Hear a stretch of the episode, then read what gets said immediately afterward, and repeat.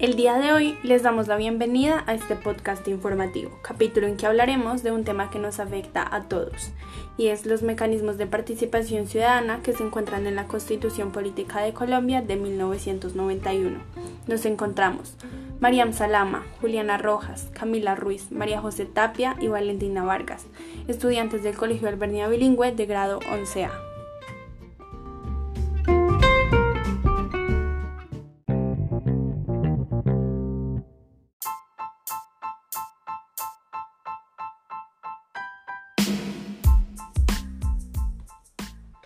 Bueno, vamos a realizar un breve abrebocas al tema citando algunos artículos de la Constitución del 91 que mencionan de manera general la existencia de estos mecanismos y su función, como lo son el artículo 1. Colombia es un Estado social de derecho organizado en forma de república unitaria, descentralizada, con autonomía de sus entidades territoriales, haciendo énfasis en esto, democrática, participativa y pluralista fundada en el respeto de la dignidad humana, en el trabajo y la solidaridad de las personas que la integran y en la prevalencia del interés general. El artículo 2 que dice, son fines del Estado facilitar la participación de todos en las decisiones que los afectan y la vida económica, política, administrativa y cultural de la nación. Así como el artículo 40, que apunta que todo ciudadano tiene derecho a participar en la conformación, ejercicio y control del poder político y la Ley 1757 de 2015, que enuncia que los mecanismos de participación ciudadana son la iniciativa popular y normativa entre las corporaciones públicas, el referendo, la consulta popular, la revocatoria de mandato, el plebiscito y el cabildo abierto. Así que básicamente, como pudimos darnos cuenta, los mecanismos de participación ciudadana tienen el objetivo de promover, proteger y garantizar nuestro derecho a participar en la vida política, administrativa, económica, social y cultural. Es importante mencionar que estos mecanismos se dividen en dos, dependiendo si es de origen popular o de autoridad pública. En el primer grupo hacen parte la iniciativa popular legislativa, la revocatoria de mandato y el cabildo abierto. En el segundo grupo se encuentra el plebiscito, mientras que el referendo y la consulta popular pueden hacer parte de cualquiera de los dos.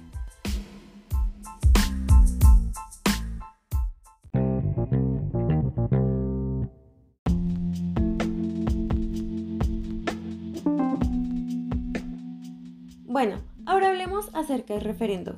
Pero, ¿qué podemos decir acerca de este? Bueno, empecemos aclarando que este es uno de los mecanismos de participación ciudadana. Ahora, un dato importante a tener en cuenta es que una situación se puede considerar referendo cuando se hace una convocatoria del pueblo, donde se decidirá si acepta o no un proyecto de norma jurídica o que ya estuviera hasta la fecha. A pesar de ello, existen dos clases de referendo. El primero es el referendo aprobatorio, este se pone a consideración la aprobación o rechazo total por parte del pueblo sobre un proyecto, acto de legislativo o ley. Sin embargo, el referendo decoratorio se diferencia del primero porque la norma anteriormente ya había sido admitida tanto por el Congreso, la Asamblea Departamental, Consejo Municipal, pero esto no quita que el pueblo también participa en este. A esto los pasos que se deben seguir para lograr convocar un referendo. El primero es formar un grupo promovedor, el cual deberá tener apoyos equivalentes al 5 por mil del censo electoral. El siguiente es apuntar el objetivo del referendo para así continuar con recoger las firmas, las cuales deben equivaler al 5% del censo electoral. Cabe aclarar que el formulario de recolección de firmas será guiado y diseñado por la Registraduría Nacional del Estado Civil. Una vez las firmas sean aprobadas, este pasará del área legislativo a la revisión constitucionalidad y de este modo se pasará a las votaciones, ya sea a nivel nacional, departamental o municipal. Además, es importante mencionar el hecho de que las votaciones deberán llevarse a cabo los seis primeros meses en que se manifestó la convocatoria de un referendo. Bueno, una característica fundamental es que la tarjeta electoral tenga una pregunta donde se apruebe o rechace lo que se está evaluando en el referendo. Además, deberá constar de las opciones sí, no y voto en blanco. Bueno, ahora suponiendo que ya pasaron las votaciones se preguntarán, ¿qué pasará? Bueno, el referendo se aceptará sí y solo sí si el más del 50% haya votado de manera positiva.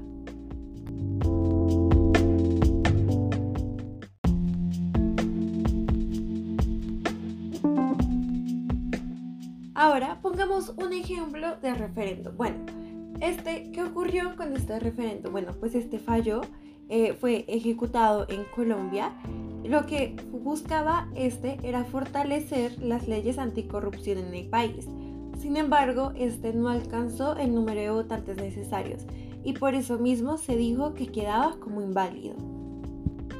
Cabe añadir a esto que solo 11.6 millones de personas acudieron a las urnas, cuando en verdad se necesitaban 12.140.342 para que el Congreso se viera obligado a acatarlo. Este referendo incluía aspectos como recortar los salarios de los miembros del Congreso, endurecer las penas para corruptos y prohibirles que vuelvan a suscribir contratos con el Estado, además de otras. Cabe recalcar que el 99% de los ciudadanos que participaron en la consulta votaron a favor de los planteados. Sin embargo, como fue mencionado anteriormente, no, el número de participantes no fue el suficiente.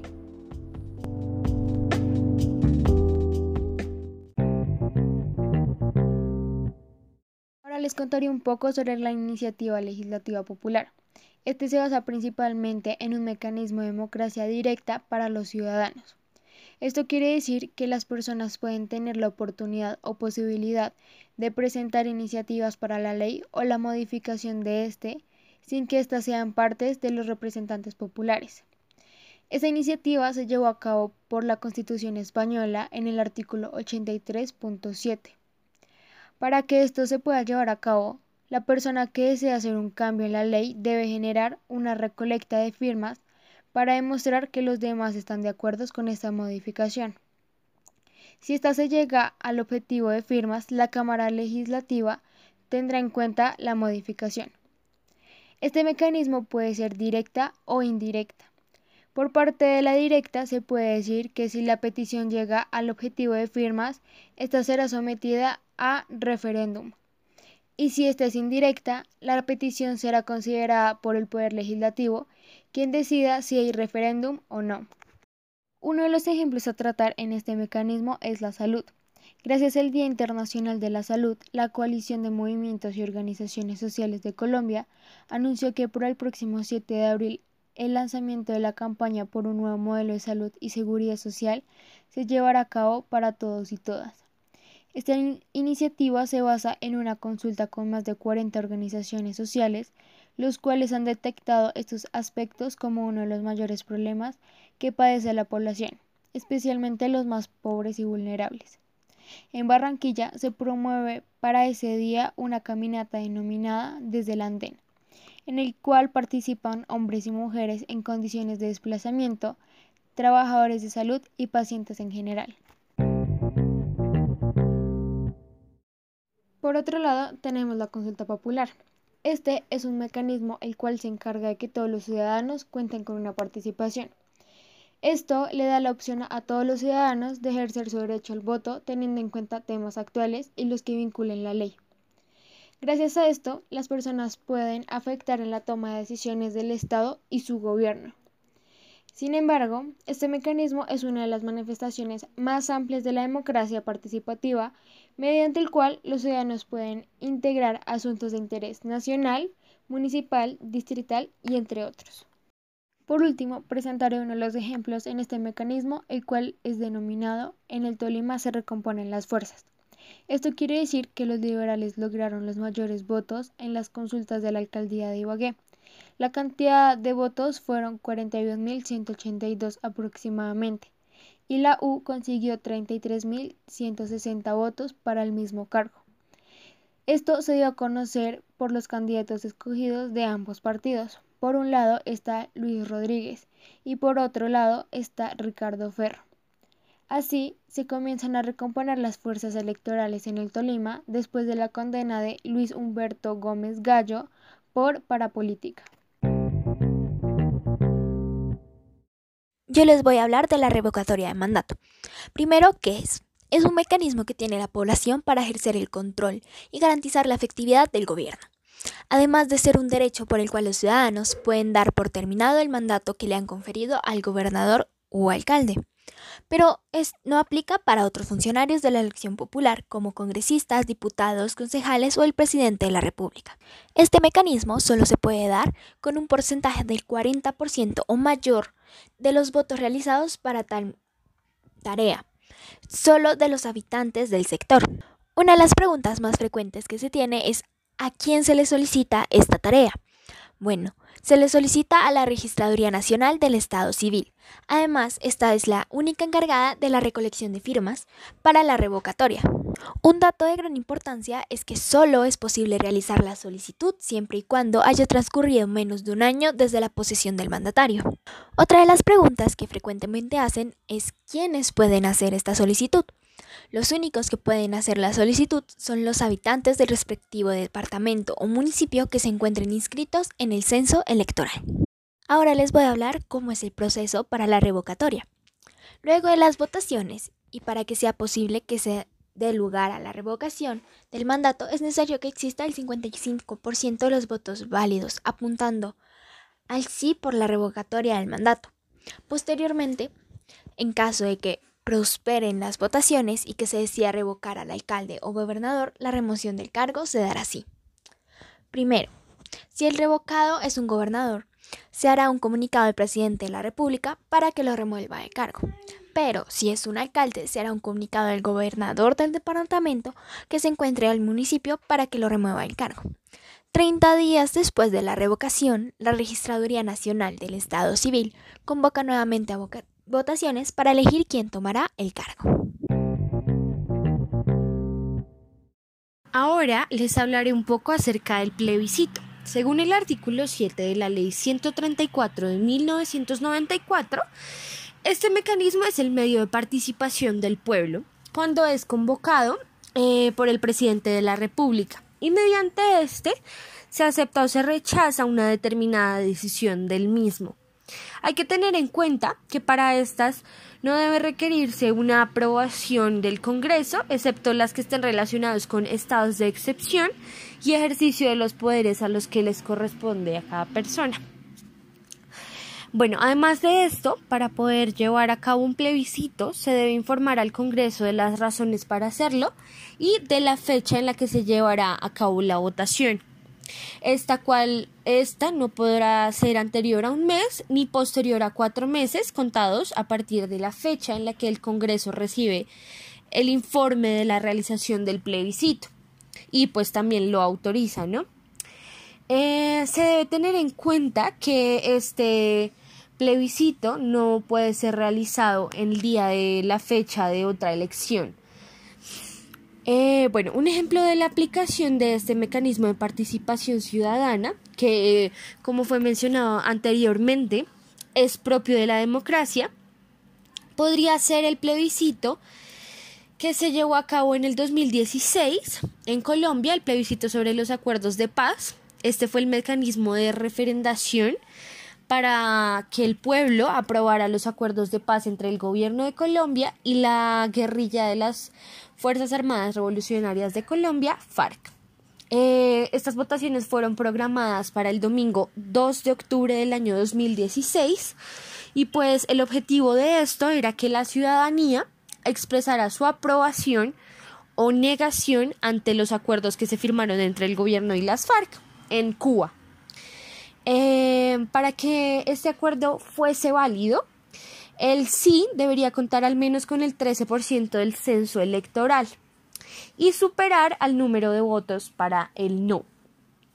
El resultado de este plebiscito fue una victoria del no, aunque cabe aclarar que aunque ganó el no, eh, a la firma de los acuerdos de paz, el presidente al mando en este momento, Juan Manuel Santos, renegoció el acuerdo y consideró objeciones que de los opositores a este acuerdo.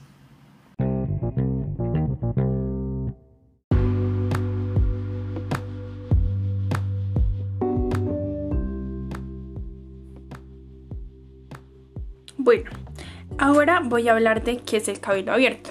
El Cabildo Abierto es una reunión pública que se da entre los consejos distritales, municipales o entre las juntas administrativas locales. En esta pueden participar eh, los habitantes directamente con el fin de discutir asuntos de interés para la comunidad.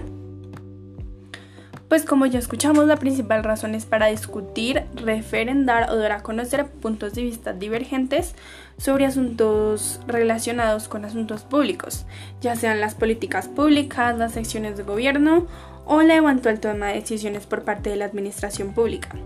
Para solicitar este, la iniciativa debe tener un número de personas no inferior al 5 por mil del censo electoral de las circunscripción correspondiente, ya sea de localidad, de municipio, de distrito o de departamento.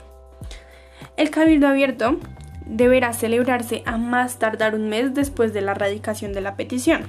Si la petición fue radicada cuando la respectiva corporación no, encontraba sesiones, no se encontraba en sesiones ordinarias, el cabildo deberá realizarse en el siguiente periodo de sesiones.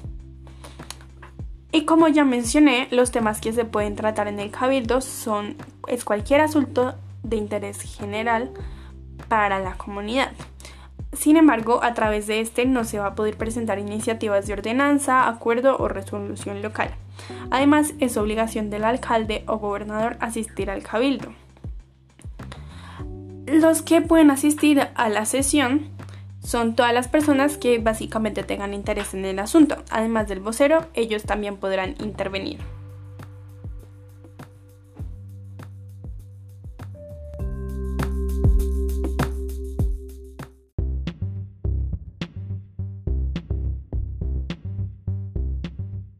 Alerta recomendaciones. Te recomendamos tres divertidas charlas TED que te ayudarán a entender la importancia del tema que hablamos. La primera es Cómo aumentar la participación ciudadana por Carla Bonfield. La segunda es Participación ciudadana y democracia por Juan Francisco Trujillo. La tercera es The Three Essential Ingredients for Active Citizenship por Eric Liu. Y por último, Discovering Children as Active Citizens por Stephanie Van Houten. Con esto finalizamos este capítulo de podcast informativo. Esperamos que lo hayas disfrutado y no olvides que como nuestro queridísimo cantante Rubén Blades dijo, la democracia es la participación popular con responsabilidad.